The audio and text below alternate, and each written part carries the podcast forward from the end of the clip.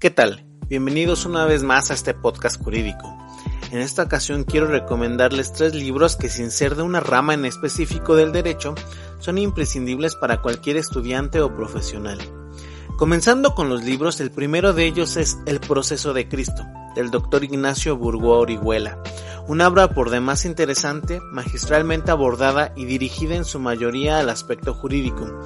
Si bien es sumamente difícil hablar de Jesús de Nazaret sin que ello implique un toque de religión, el autor nos menciona que el proceso de Cristo se llevó a cabo en dos juicios, uno que fue el religioso que se llevó ante el Sanedrín y otro político que se llevó a cabo ante Poncio Pilato, llevándonos de la mano por todos los vicios procesales de la época y transportándonos con su narrativa a la época de los hechos.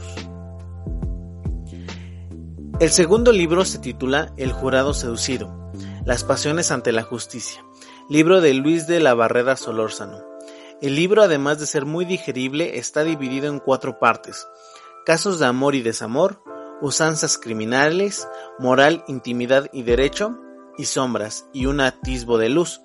Las cuatro incluyen cortos relatos orientados a la justicia penal y los derechos humanos, dejando entrever lo absurdo de la costumbre en países de Oriente, la arbitrariedad de las autoridades al manejarse, las contradicciones entre los protagonistas de una historia o la precariedad de muchas leyes.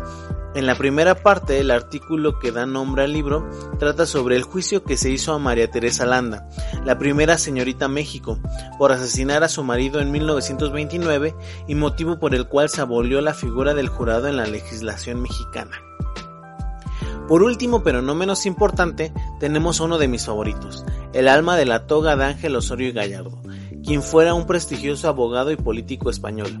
El libro está integrado por diversos ensayos sobre situaciones en donde se pone en cuestión la integridad moral, ética y cívica de los abogados, haciendo distinción entre el ser licenciado en Derecho y ser un abogado en toda la extensión de la palabra, así como también del ministerio o servicio que significa la abogacía, comparable con la entrega o vocación del médico. Sin embargo, no busca aconsejar cómo ha de conducirse el postulante o las acciones que deberá de tomar al estar frente a situaciones adversas o injustas, pero sí propone cómo debería de cultivarse, sentirse y experimentarse la justicia. En ese sentido, el libro nos invita a conocer y adentrar el sentido humano de la profesión, sin duda un libro que es esencial para cualquier estudiante y profesionista.